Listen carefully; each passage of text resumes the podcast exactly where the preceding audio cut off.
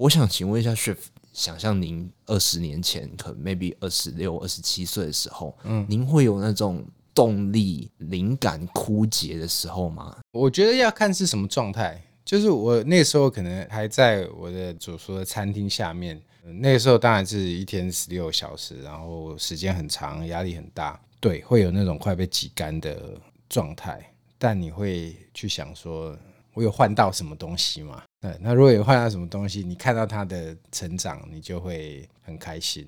我还记得那时候，我会在我的 station，我的工作位的墙壁上，我会写，有点像那个运动员一样，我会写几分几秒，就是我每天做同样的东西嘛，啊，我有没有在我的时间内做完，或者说最快最高纪录是几分几秒这样，那你就很想要突破那个，那你也突破了，嗯，你再写上去，就会找很多的小的 moment。鼓励自己，让自己看到说：“哎，我有在进步。”你的身体是枯竭的，但是你会觉得：“哎，你在某一个地方又很富足、很丰富，来平衡自己。”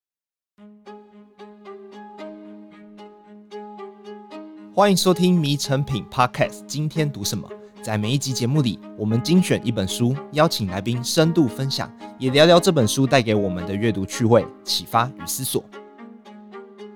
大家好，我是子瑜。正在听节目的你，最近吃到印象最深刻的一顿饭是什么时候呢？哪道料理惊艳到你，还是与你同桌的人创造了什么特别的回忆？今天我们邀请到国际名厨江振成。当我们进入他的餐厅，就等于参与他所营造的五感饗宴，品尝每道料理的惊喜，创造美好的回忆。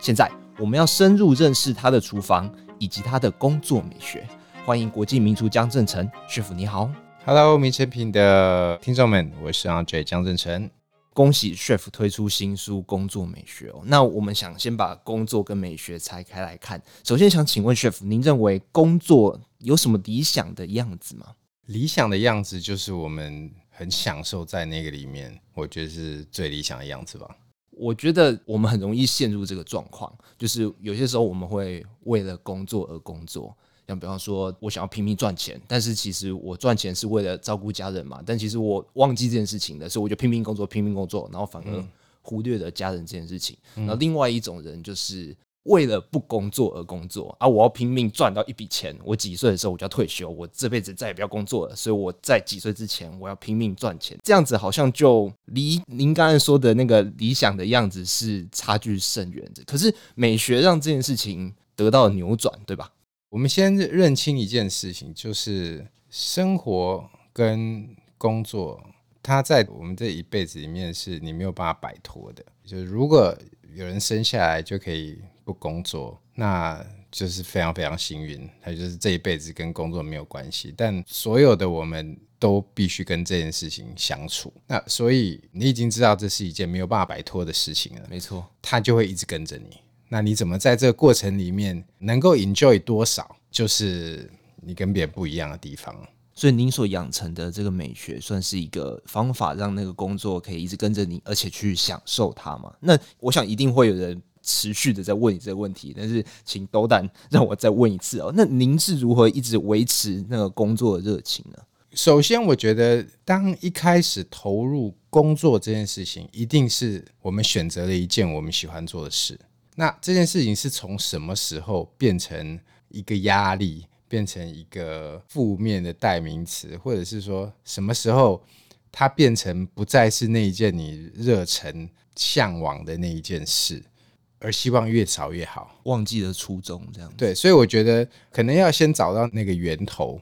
那再来就是我们在工作的过程当中有没有去给自己很多仪式感。给自己很多幸福感，这样讲可能有一点抽象啊，就是用各种的方式再去找回你当初为什么喜欢做这件事。你当初可能做这件事情，因为我喜欢料理，因为我妈妈做料理，所以我就好像理所当然做这件事情。但当每一次做料理的时候，就是哦，你看到原来是一群人家里聚在一起的时候，哦，原来我喜欢家人聚在一起的感觉，所以我开始料理。那我喜欢看到大家享受吃我的料理这一件事情，我开始喜欢料理，所以我觉得应该是回去再找到这件事情让你开心的那个源头。我觉得会对工作这件事情比较有轮廓，就不会觉得说哦，我只是付出我的劳力，然后换取我应该要换取的这个心态。所以我觉得这个 beginning 很重要。所以在《工作美学》这本书上面，其实都是在讲一系列从各个层面去讲述你一个一个方法，就是说，哎，我到底要如何找回我当初的初衷，然后找到最初的那个快乐，这个样子嘛？嗯，两件事，我觉得对内是这样子。就是对内对我们自己看工作这个态度是一件事。那第二是怎么把工作变成美学？那工作变成美学的这个过程是什么？工作是对自己，美学是对外。就是当它变成是一件美的事情，它就不再是自己的这件事情。这个感觉有点像是音乐家，或者是说厨师也是一样。就是你先经过一段苦行僧的过程嘛，从小开始喜欢这件事情，你投入很多的精神、很多的时间，然后感觉到自己越来越好，也 enjoy 在这个里面。我觉得这是工作。那当你做出一套料理、一盘菜，或者是拉一首曲子的时候，你不再只是给自己听、给自己吃，嗯，而是给更多人分享。那听到你音乐的人，或者吃到你料理的人，他能够感觉到那个美好。我觉得那个就是把工作转换成美学的一个。你会发现说，哦，我做这件事情不是只是我自己很 enjoy，嗯，而是我可以让更多人都享受在其中。所以我觉得那个就是一个工作转换成美学的那个过程。有的时候你已经不再是为自己做，或是说自我满足的一个状态。了解，那工作美学是您的已经到第三本书了，从初心八角哲学，然后到现在的工作美学。那这么多年来生活形态的转变，想问一下，您对料理有什么样想法的变化吗？当然，我觉得这三本书其实对我来说就是一个过程，就是一个从内而外的过程。是初心比较像是自己在探索，碰到困难，然后你一直想突破、自我提升，再回来找到心里的那一把火、那个热情的这一个过程呢、啊。我觉得，呃，那比较像初心。那第二个阶段就是当有了新加坡的 Restaurant Andre，然后开始建立了一套自己的工作。方式一套逻辑，那你觉得这一套逻辑是可以套用在任何正在做创作的人的工作模式上？那是八角哲学。工作美学，我觉得是在更后面的，就是你发现这件事情不再是工作，你在做一件美的事，你在做一件可以影响到别人的事，那你就不再只是自己很 enjoy。而是你看到别人也因为你正在做的这件事情而改变、而感动、而被影响，所以我觉得它是一个过程，一个由内而外的一个转变吧。我在看《工作美学》这本书的时候，我觉得有一件事情我觉得很酷啊，就是嗯，您把工作这件事情。延伸到了更多的意义，让它变成不只是工作，包括厨房以及料理。举一个例子的话，就是您在极地冰川那边吃那个很深很深的鱼，对您来说，这样子就是厨房。也许它料理的手续没有到非常复杂，但是这样子整个大自然当下就是厨房，嗯，然后你吃下去的东西就是料理。那可以跟我们说一下关于厨房和料理，你是怎么去想到它的定义可以这样子延伸的呢？首先，我在想的一件事情是料理是什么？其实料理就是历史跟人文，就是料理的组成，它可以是传承，就是几千年来大家怎么吃饭，这道料理这个味道被传下来，它可以是传承，它也可以是因地制宜，就是这个地方它只能长出什么，譬如说在沙漠啊，在高山啊，在冰川啊，那住这里的人他们吃什么？就是那里有什么他就吃什么，那他也可以因为人而改变，因为这里什么都没有，那这一一群人住在这一个地方，他们必须想办法生存下去，所以他们创造了哪一些的东西变成了料理，所以我觉得料理的组成，它可以是像中国料理一样是被传下来的。哦，它也可以是因为地形，因为人，所以我觉得这是我一直在思考的，就是一群人住在一个地方，他们是用什么样的方式生存着，这就是料理。我觉得我们现在可以来深入去认识一下工作美学要如何在厨房当中实践呢？那其实，在阅读工作美学过程当中，我有另外一个感想，就是 Chef 一直在使用那种。旁人会认为很麻烦的方法。我举一个例子啊，就是您在餐厅里面是任用大量没有相关经验的新手。这个没有相关经验，并不是说哦，我可能在餐厅只有一两年的打工。所谓的没有相关经验，很有可能是完全不是这个领域，完全不是，就是其他公司的业务，甚至于我去应征，嗯、说不定都会比那种在餐厅打滚十几年那个几率高一点点那种。嗯、然后菜单没有经典的菜色，每次到了下一季，他就会换，甚至于 chef 个人还是每天从宜兰、台北这样子开车通勤哦。嗯，那可以请 chef 以。任用员工这件事情，跟我们分享说是什么原因使得 chef 去愿意舍弃即战力，从头训练新人呢？你不会觉得这样子其实是很麻烦的吗？是很麻烦的，也是很辛苦。但我觉得第一可能是我是标准的金牛座，所以我觉得吃苦当吃补这件事情是生来学艺里面的东西。第二个，我觉得过程很重要，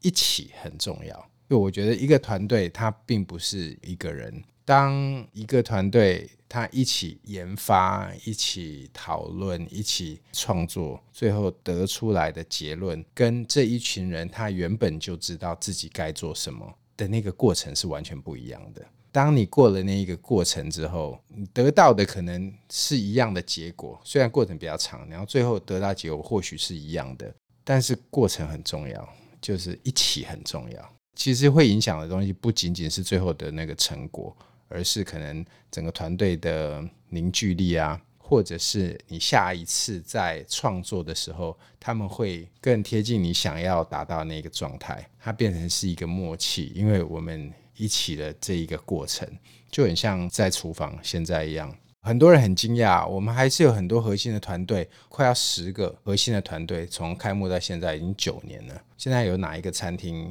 的核心是可以跟着人一起工作九年的。然后我之前新加坡 Restaurant Andre，我的主厨也是跟我从开幕一直到最后他结束是十三年。我想这已经现在可能是天方夜谭了。就是说这么长时间愿意待在一个团队一起创作、一起分享。Enjoy 这个过程，我觉得这个是很难的。那因为这一些人从一开始就是从零开始，所以你一起的那个过程，一起过的那个讨论啊、创作啊，所以最后的结果以外，你更多的凝聚力，更多的互相的默契，更多的生活上的乐趣，更多很多互相分享的东西。我觉得这个是除了说哦花很多时间很麻烦以外，所得到的 benefit。因为你是带着他们从零开始养成起来的，所以那个革命情感会一直在这样子。对，那我想问一下，如果他们是从不同背景一起工作，那是否会曾经有那种意想不到的火花？是你在餐饮业工作十年的人，你绝对不会听到的东西呢？当然，当然，其实，在书里面也有提到，像我以前有一个，他是做实验室的科学家这样子，但是他很喜欢料理。他就是有事没事就会做菜啊，然后分享很多做菜的东西，然后也很懂，买了很多不同的器具在家里面玩怎么做菜这样子。有一天他就来应征，那我从他的眼睛里面是看到是有火花的，就是他真的很喜欢这件事情。我说 OK，那就来。第一件事情我就说，哦，你先去整理我们的仓库，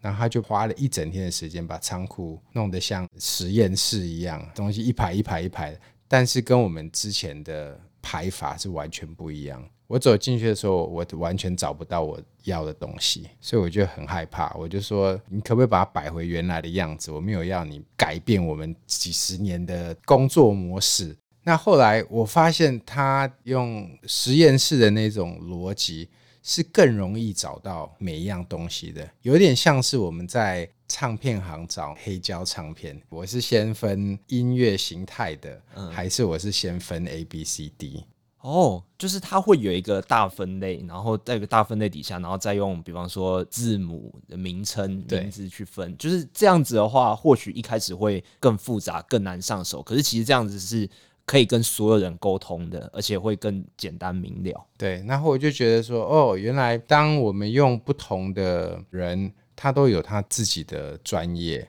然后他的专业可能是我们一辈子都学不到的，因为我们就很依赖以前就这样子，或者说这样子我最顺手，而从来没有想要去改变它。后来我就觉得说，嗯，其实把对的人放在对的地方，然后让他发挥到最大，是我在管理里面很重要的一环。其实说到管理的话，我就想要谈一下关于厨房的团队的运作。就是相信许多人对于厨房那种高压、残酷的印象是受到 Golden Ramsay 的那个厨艺节目影响，还有那个最近还蛮火红的大熊餐厅嘛，就是脏话啦，然后跑来跑去啊，咆哮怒吼这样子。其实主厨在书中其实也表示过，在法餐当中那种严格凶悍的主厨，其实可以说是常态。但是在您的书里面，还有在纪录片《初心》里面，您的厨房却不是这么一回事。这是您的个性使然吗？对于团队的运作，你有什么坚持在里面？我个人觉得，在一个真正的厨房里面，生气啊、咆哮啊、焦虑啊，这些情绪都是正常的，因为你很在乎每一盘端出去的东西，而你很希望达到那个最好的状态，所以我觉得各种的反应都是我能理解的。那为什么在我的厨房里面看到我是很 zen 的一个状态？那不常见，我必须说，你看到的是一个很完美的厨房，所以我当下觉得这就是一个很完美的一幅画，嗯，这就是一个很完美的状态。Restaurant Andre 已经做到所有他应该做的，就是每一分一秒都是很完美的状态，所以他就是完成了。所以你看到的那一个画面，那个。每个人不疾不徐，然后非常有节奏，但是又接得非常非常的紧，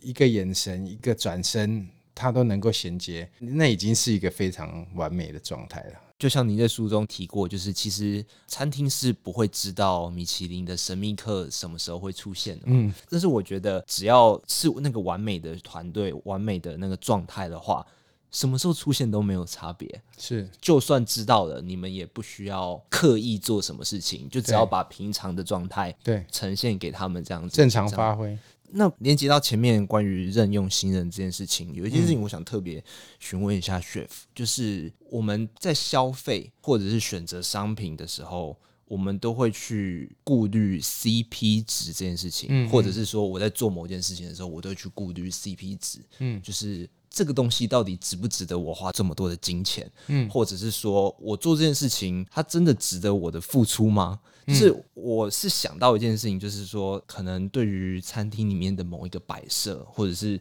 杯子上面有一点点。小小的瑕疵，您可能会决定啊，这个东西就不要出现了，整个换掉。嗯。可是它背后的付出，就是你可能要重新买一个杯子，或者是说很少很少的客人会留意到你认为的瑕疵。嗯。就是关于这个 CP 值，你有什么样的想法呢？我常常在跟我的团队说一件事情，是我们每一件帮客人做的事情，包括如果我是一个服务生，可能就是上菜、介绍菜。然后收菜、上餐具，然后整理桌面，然后送他到门口结账等等，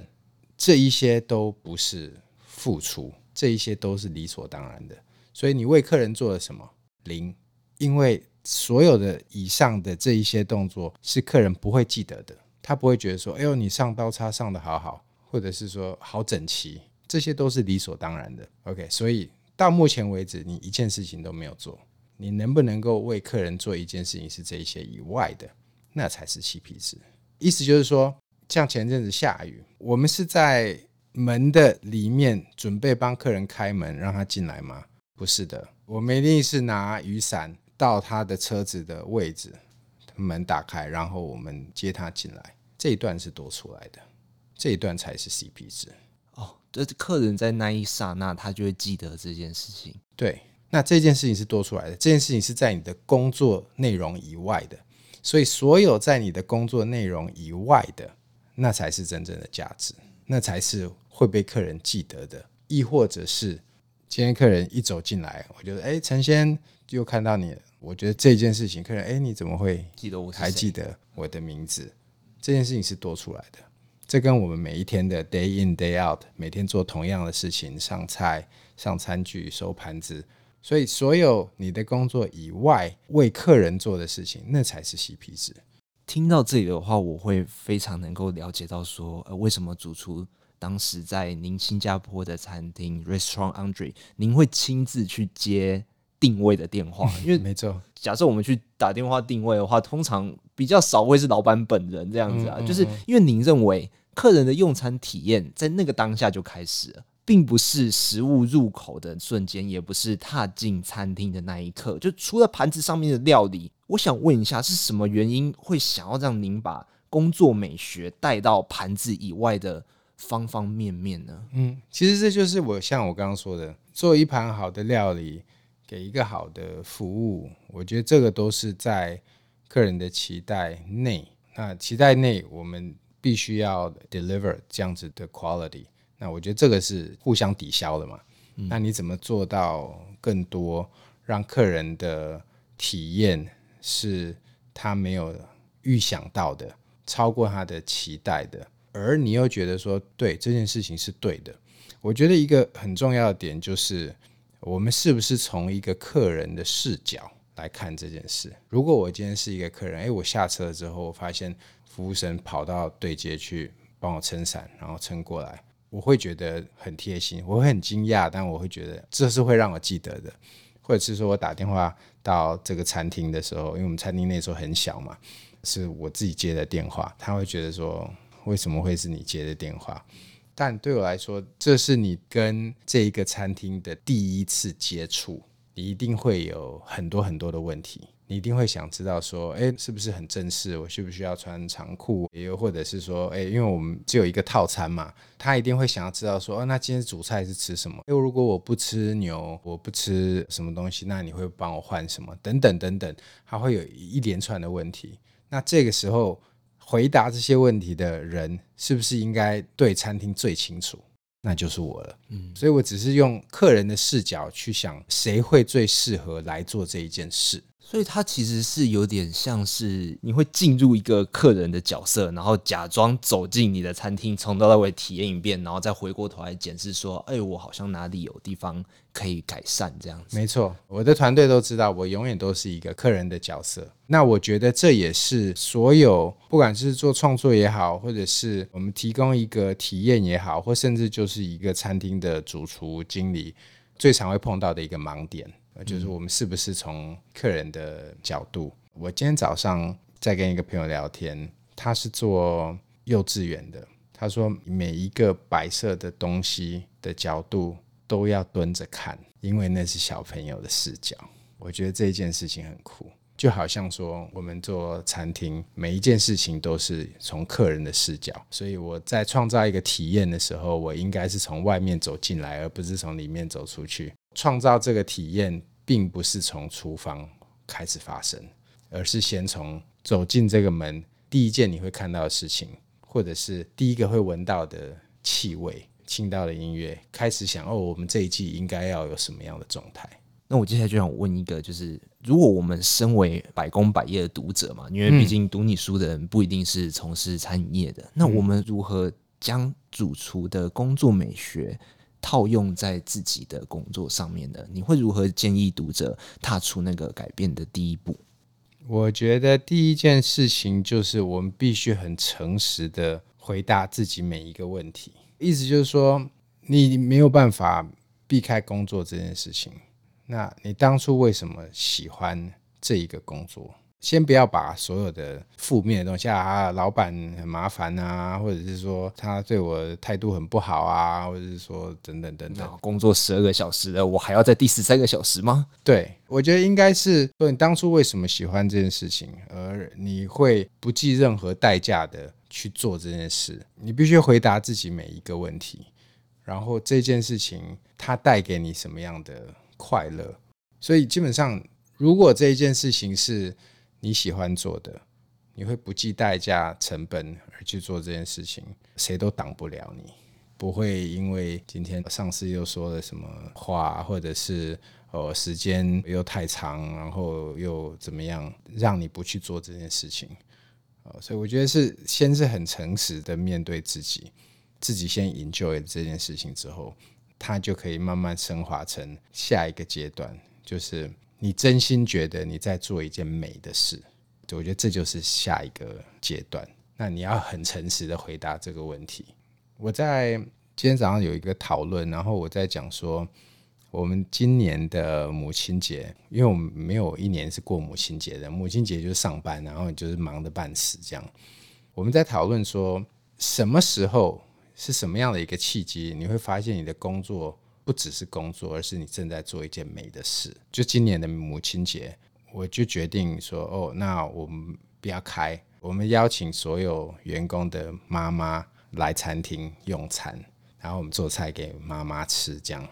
然后服务的人员，然后我是侍酒师，然后我就介绍酒给我妈妈，这样子让妈妈们看到我们餐厅的每一个员工，他是用什么样的方式在工作着。我后来觉得这是一件很美的事，就是很有意义的事情。其实我觉得让自己的工作变成美学，或者是发现自己是不是在做一件美的事，其实就是这一些，你就是制造一点点的美的 moment。然后它慢慢慢慢堆积起来，你会让自己真心觉得说，我我的工作不只是工作，而是你正在创造很多很美的 moment 给身边的人。我觉得这个转换很棒哎，因为母亲节按理来说会有非常多的客人，可能好几个月前就定位你们餐厅，就是我要给我妈妈一个很棒的回忆。可是如果是这样子的话，你们在母亲节当天工作压力就会很大。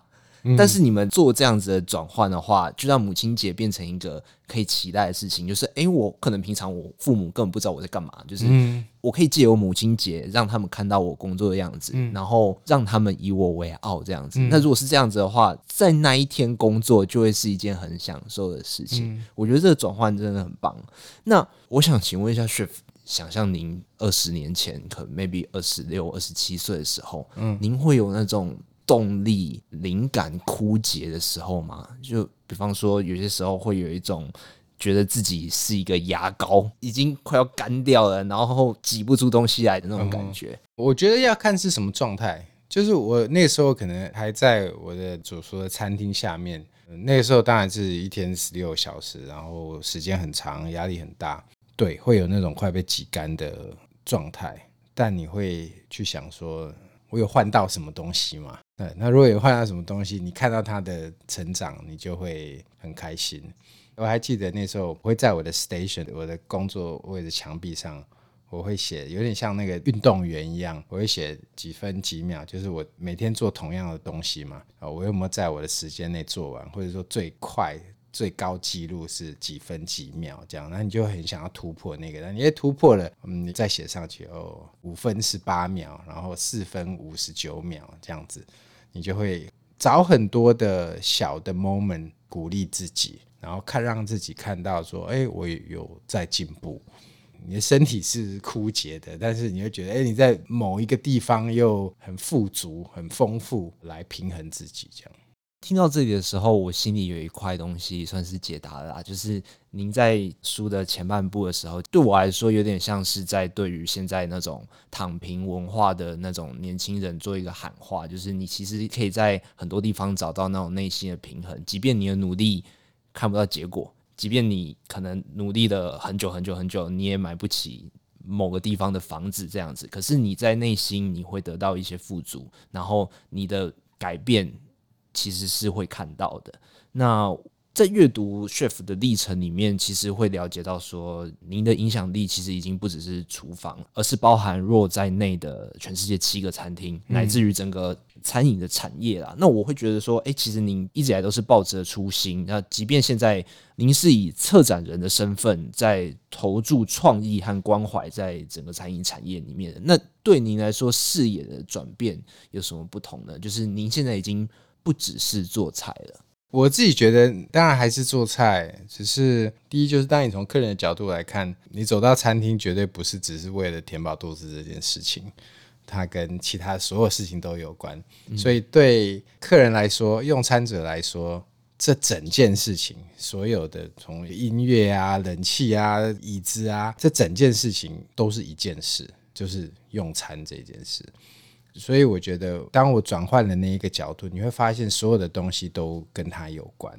因为它都是体验的一个部分。当你理解这件事情之后，你就不会只是专注在说“哦，我只要把菜做好”或者说我做我想要做的如此而已，而是它是一个互动，它是一个同理心的概念，或者是你先把这件事情全部演练过一次，然后你会知道说这个才是完整的一件事情。对，我没有办法想象一个餐厅只有厨师没有服务生，那那个服务的过程是什么？呃，我觉得都是缺一不可啊，全部都是同一件事情。对对对，那当你觉得这是同一件事情的时候，你就会不得不这样做，因为你觉得那就是一件事。那我觉得跟策展很相像的地方，就是我们是先从你想传达什么讯息开始，意思就是说，客人从走进去跟走出来，他会带走什么？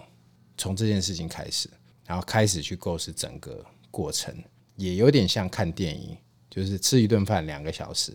看一场电影两个小时。这个电影当你走出来的时候，你第一句想说的话是什么？就说刚刚的哪一个部分，我觉得哇好震惊哦，或者是说那个 moment 很棒，会记得的。那我们也希望能够达到那样子的状态，所以其实整个过程就像是策展，整个过程就像是拍一部电影一样，每一个细节对我们来说都是重要的。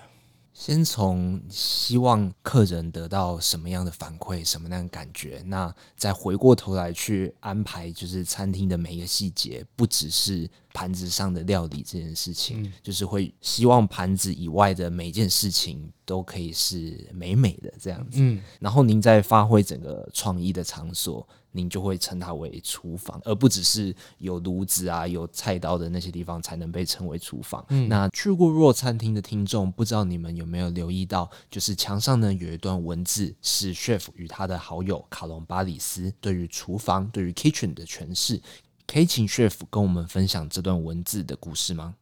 ？RAW 一进门的左边的墙上有一段话，我觉得是 RAW 的一整个 motto，就是我们的启发。那这段话呢，其实是在 RAW 开幕之前，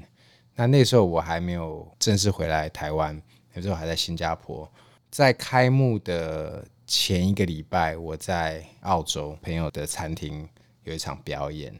完了之后呢，我就跟 George，我们两个人就在聊天，促膝长谈啊，这个就晚上就是聊开了。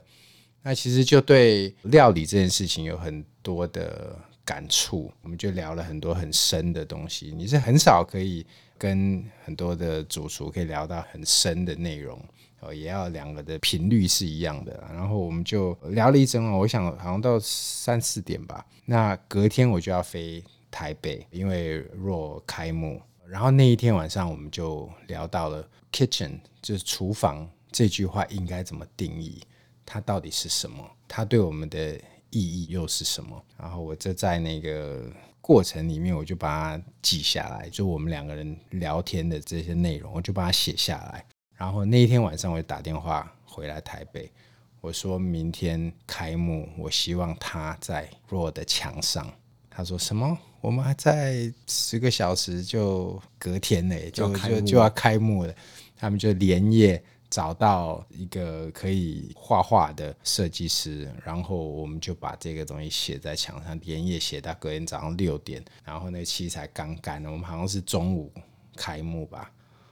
所以就是六个小时前或者是五个小时前那个东西才写好。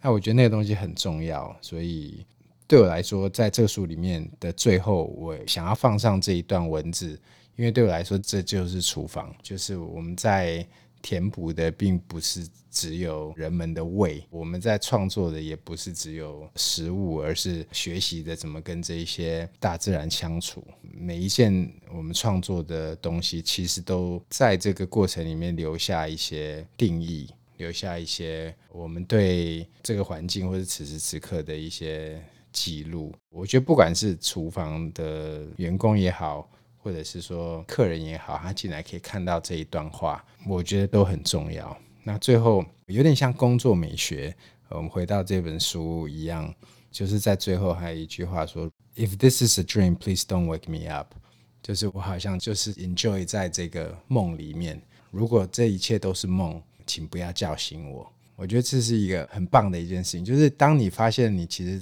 在做的工作并不只是工作，它是一件美的事，你会很 enjoy 在那个其中。那如果这是梦，请不要叫醒我。我觉得这是一件很酷的事。没错，我在看这边的时候，我也是觉得哦，深受感动，就是把厨房的定义再更延伸，而不只是充满油烟的一个地方，而是整个餐厅或者是整个发挥创意的场所，嗯、都可以是 kitchen，都可以是厨房。在节目的尾声哦，想问一下 Chef，您最想将《工作美学》这本书向哪些人分享呢？可以跟我们说一下 Chef 想要改变的现况吗？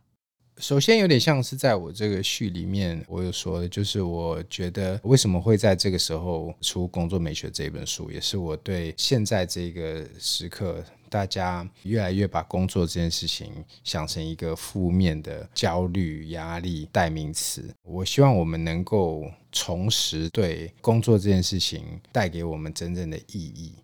然后这个意义是我们并没有浪费任何的时间。去做这件事，而是我们把时间花在对的地方，而这个东西是会让我们成长，会让我们享受它，也就是生活的一部分。我觉得这本书会对三十岁到五十岁，就是你已经进入职场，已经开始工作，或是说你已经工作有相当长一段时间，然后或许已经过了那个自我提升的那个状态。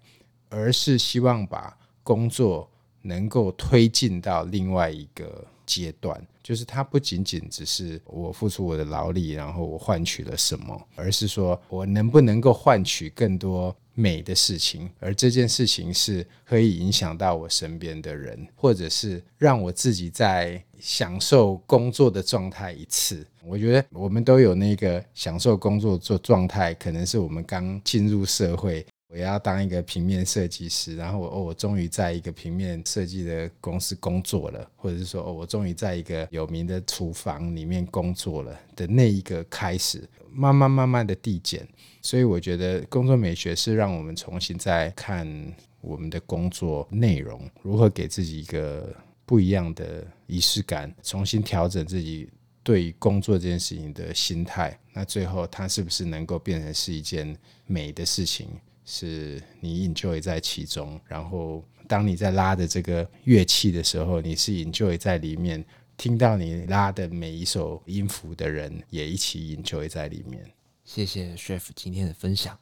我觉得 Chef 就像一个玩游戏不看攻略，然后自己摸索的玩家，但最后他会把所有的成就解锁，把所有的彩蛋都挖掘出来，玩得比别人更尽兴哦。希望透过今天的分享，能让我们跳脱工作与生活如何平衡的难题，喜欢工作中的自己，开始享受生活。今天的节目就到这里，邀请大家到诚品书店全台门市。或者是点阅节目资讯栏的成品线上书籍链接，查找天下文化出版的《工作美学》。如果你喜欢这集内容，请在收听平台给我们五颗星。有任何想法，欢迎留言给我们。谢谢大家收听，也谢谢今天的来宾江振诚主厨。拜拜，谢谢大家，拜拜。